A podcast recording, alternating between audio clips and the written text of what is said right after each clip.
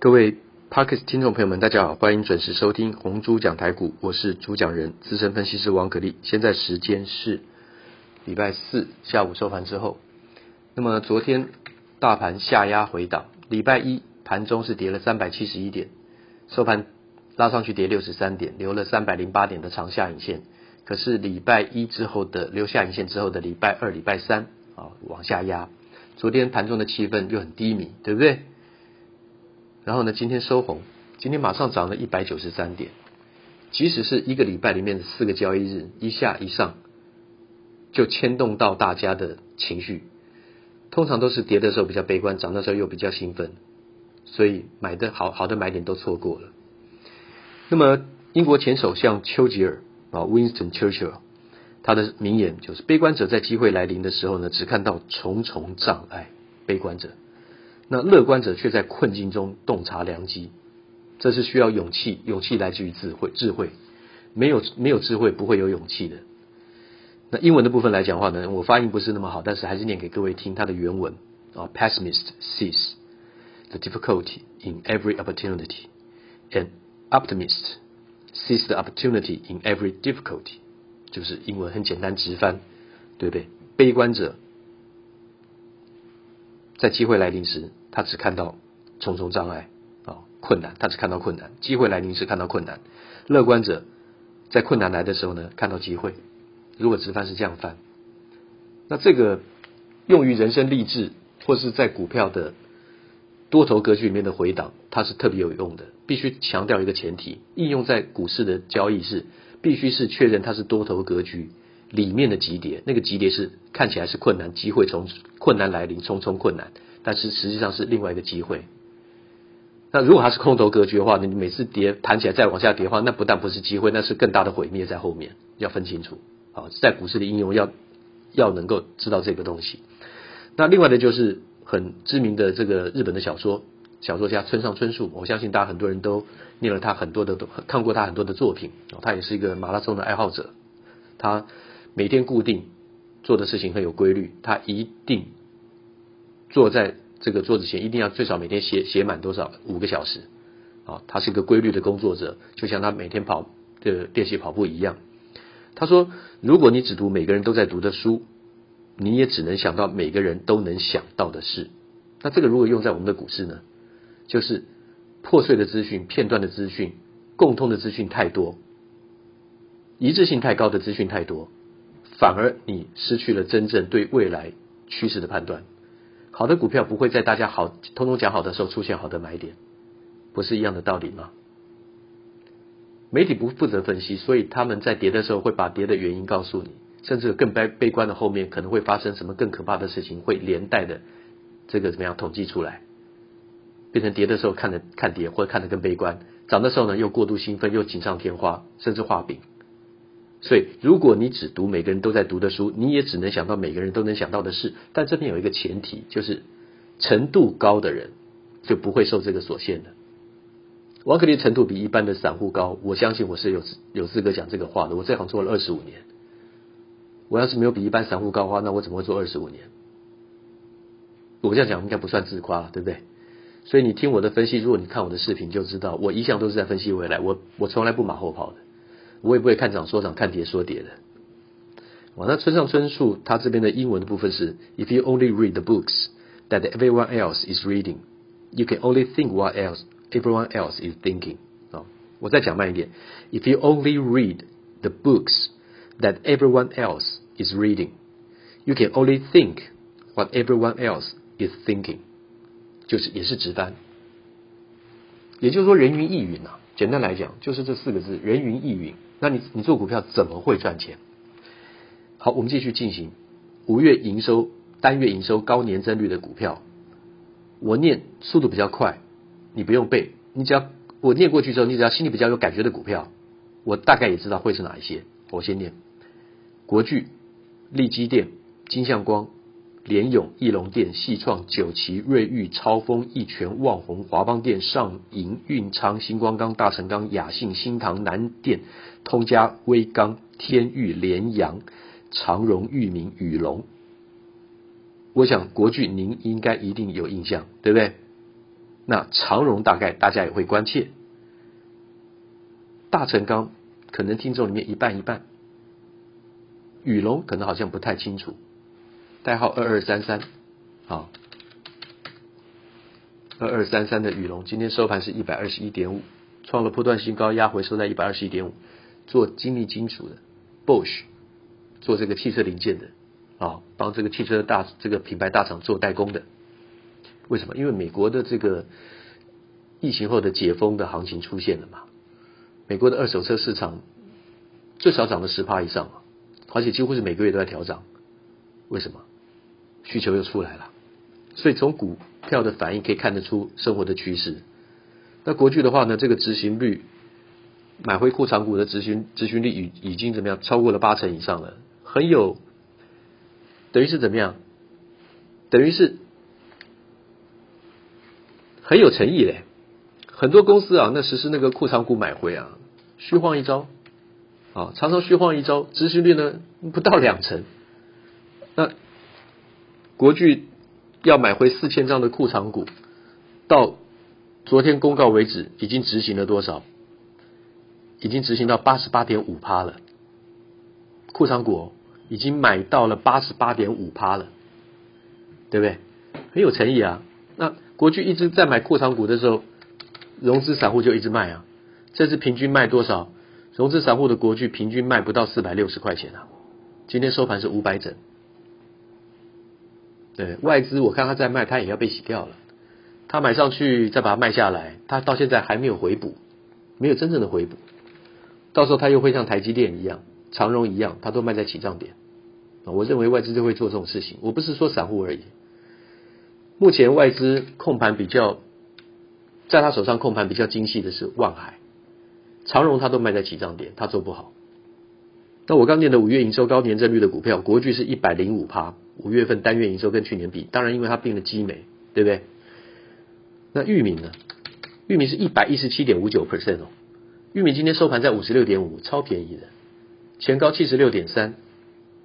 六月份的高点才六十五点六，前高是七十六点三，这个月的高点跟前面波段高点差了十块钱。那前面是七十六点三，这个月高点六十五点六，差了十块钱。那今天呢？今天是五十六点五，更便宜。那这有什么感觉？我跟你比较哈，同样的线型，长荣在前波高点是一百整，后来跌到六十三点一，然后呢？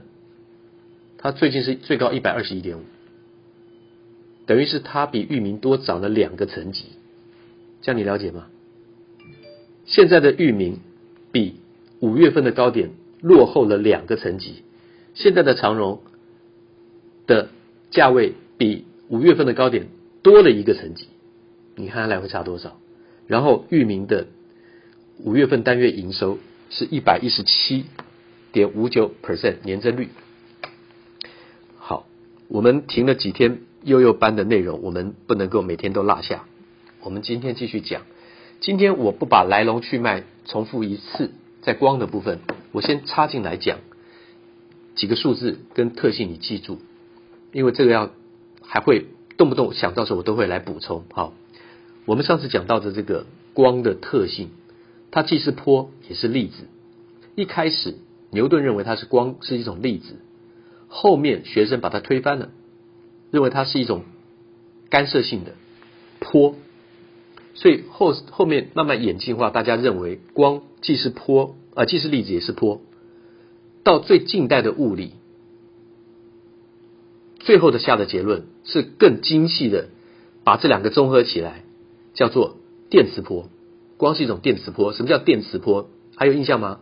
电场跟磁场合起来，我们称作电磁波。啊，你的左手右手那个定律哈，那个国国中物理化学那个我们先不提。那我们我们复习一下，一九零五年的时候，把电磁波的这个三个字当做一个确定的定义啊，叫做普朗克啊，普朗克常数是 h。那大家要不要去记那个 h 是什么？先不用啊，光子能量是等于一那个 energy 光子的能量一。等于 hv，啊，等于 hv。那么要不要去记这个东西？这个公式没关系，先不用。啊，电磁波在吸收或是发射的时候呢，吸收电磁波是发射电磁波的时候呢，那个光呢，啊，那么它是用特定单位进行什么呀？能量转换。记住哦，能量转换哦，你今天要记住是能量转换四个字。